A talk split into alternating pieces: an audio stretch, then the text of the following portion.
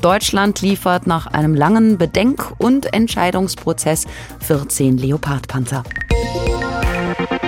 Gleichzeitig sind auch andere Staaten mit im Boot. Auch die USA liefern, wenngleich ein anderes, kompliziert zu handhabendes Modell. Norwegen, Polen sind mit dabei und so gibt sich der Bundeskanzler durchaus zufrieden. Er habe in Einklang mit den Freunden und Partnern gehandelt und nichts überstürzt. Denn immerhin gehe es um das Abwägen von Risiken. Auch dem Risiko, nicht als Kriegspartei in diesen Krieg hineingezogen zu werden. So hat das Olaf Scholz in der Vergangenheit immer wieder betont. Aber ab wann ist man rechtlich betrachtet eigentlich Konflikt- oder Kriegspartei? Darüber gesprochen haben wir mit Professor Markus Kotzur. Er hat den Lehrstuhl für Europa- und Völkerrecht an der Universität Hamburg. Ich habe ihn gefragt, auch Bundesverteidigungsminister Pistorius hat jetzt mehrfach betont, Deutschland sei völkerrechtlich auf der sicheren Seite, auch wenn es jetzt schwere Kampfpanzer weiter gibt. Zitat, wir sind auch damit nicht zur Kriegspartei geworden, so Pistorius. Stimmt das denn aus Ihrer juristischen Perspektive? Perspektive? Das stimmt aus der juristischen Perspektive. Die völkerrechtliche Lage erscheint mir da relativ eindeutig. Es ist natürlich immer die andere Frage, inwieweit Putin sich an das Völkerrecht halten möchte.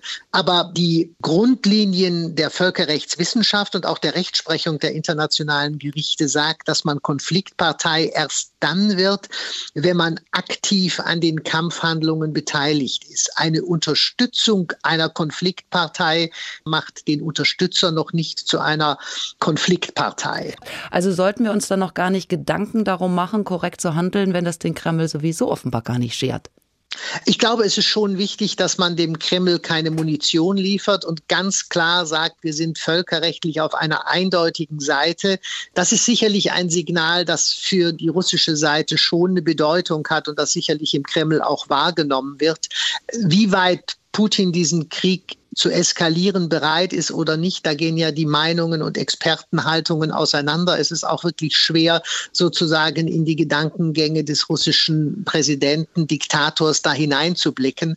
Aber es ist wichtig, dass die westlichen Staaten gemeinsam agieren und dass sie sehr, sehr klar machen, dass ihre Unterstützung für die Ukraine nicht bedeutet, dass der Westen selber, insbesondere die NATO-Partner, Konfliktpartei werden wollen. Sie haben dann in einem zweiten Schritt gesagt, wesentlich und zentral ist, dass man selber nicht aktiv beteiligt ist. Wenn wir das jetzt nochmal auseinander dividieren, was bedeutet aktiv beteiligt? Ganz banal gesprochen, wenn jetzt Deutschland die Leopardpanzer an die Ukraine liefert und ukrainische Soldaten, Soldatinnen diese Kampfverfahren warten, äh, mit denen umgehen, dann ist das aus völkerrechtlicher Sicht eindeutig keine Konfliktparteisituation. Würden jetzt tatsächlich deutsche Soldaten diese Panzer fahren, würden sie eine aktive Rolle in dem Konflikt spielen, dann bestünde die Gefahr, dass Deutschland zur Konfliktpartei wird. Deshalb sagt der Bundeskanzler auch immer sehr eindeutig, eindeutig keine Bodentruppen in die Ukraine oder ähnliches, keine direkte Beteiligung von deutschen Soldaten. Nun fordert die Ukraine allerdings schon am Tag nach der mühsam erreichten Panzerzusage weitere Waffen. Präsident Zelensky hat gesagt, 15, 15 Panzer reichen nicht. Die Ukraine brauche moderne Flugzeuge oder Raketen. Gesetzt den Fall, der Westen würde auch das liefern. Damit wäre man ihrer Interpretation nach immer noch nicht Konfliktpartei, sondern es geht wirklich einzig um die personelle Beteiligung. Irgendwann wird dann eine Grauzone erreicht und die ist politisch sehr heikel und die ist auch völkerrechtlich sehr heikel, wenn Flugzeuge geliefert werden und wiederum sozusagen das quasi nur die Waffengattung ist, aber mit diesen Flugzeugen nur ukrainische Soldatinnen und Soldaten umgehen würden, wäre das aus der völkerrechtlichen Sicht formal noch keine Konfliktpartei, aber sozusagen je wahrscheinlicher es ist, dass mit diesen Waffen vor allen Dingen nicht nur Verteidigungshandlungen vorgenommen werden können, die das ukrainische Staatsgebiet betreffen, sondern dass damit auch Kampfhandlungen vorgenommen werden, die das russische Staatsgebiet betreffen können. Also Raketen, die nach Russland geschossen würden oder Flugzeuge, die auch das russische Territorium überfliegen würden.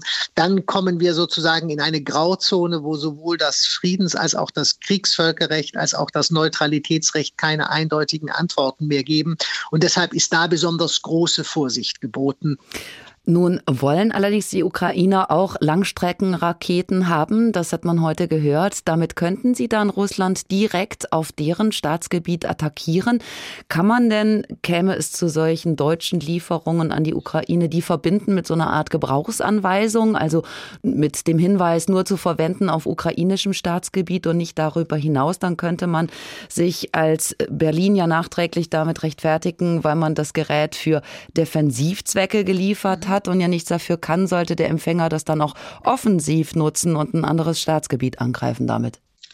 Also das wäre sicherlich ein Versuch, dass man sagt, man macht das ganz restriktiv und ein Angriff auf russisches Territorium sozusagen jenseits von Verteidigungshandlungen im engeren Sinne dadurch ausschließen zu wollen. Das wäre sicher eine vernünftige Idee. Die russische Sichtweise versucht ja quasi das russische Territorium schon auszudehnen, damit jede Rückeroberung der Gebiete Donetsk, Luhansk und so weiter quasi schon eine Angriffshandlung gegen russisches Staatsgebiet wäre. Das ist völkerrechtlich allerdings allerdings nicht haltbar. Und solange das quasi auf dem Territorium der Ukraine sich bewegt, würde man das sicherlich nicht so sehen können. Manche Beobachter vergleichen die aktuelle Dynamik ja schon mit einer Rutschbahn. Also man geht jetzt doch so weit, Kampfpanzer zu liefern und diese Entwicklung ist dann vielleicht kaum noch aufzuhalten. Der Krieg kann ja auch noch lange dauern. Die Not der Ukraine wird akuter, der Mangel an Soldaten, an Ausrüstung. Sie sprechen ja bereits von Grauzonen. Wenn sowas so eine Eigendynamik entwickelt, könnte Deutschland vielleicht dann doch plötzlich plötzlich mit Russland in einem Kriegs- oder Konfliktzustand sein? Das ist eine Frage, die schwer mit Ja oder Nein zu beantworten ist. Ich glaube, der Westen tut alles, damit diese Dynamik jedenfalls nicht befördert wird. Wie dieser Konflikt zwischen Russland und der Ukraine endet, das ist ja eine hochkomplexe Fragestellung. Und das Problem ist, dass der Krieg tatsächlich sehr viel länger dauert, als das viele Expertinnen und Experten am Anfang angenommen haben. Dass wir auch das Problem haben, dass eine Frühjahrsoffensive der russischen Seite droht und und insofern dieses Eskalationspotenzial nie hundertprozentig auszuschließen ist. Das erklärt, glaube ich, auch die große Vorsicht und die zögerliche Haltung des Bundeskanzlers, der Bundesregierung, dem ja dann unterstellt worden ist, sozusagen uneindeutig zu sein. Aber ich glaube, das ist auch ein starkes politisches Signal zu sagen, wir unterstützen zwar die völkerrechtswidrige angegriffene Seite. Aber wir wollen trotz dieser Unterstützung alles tun, um die Eskalationsgefahr so gering wie möglich zu halten.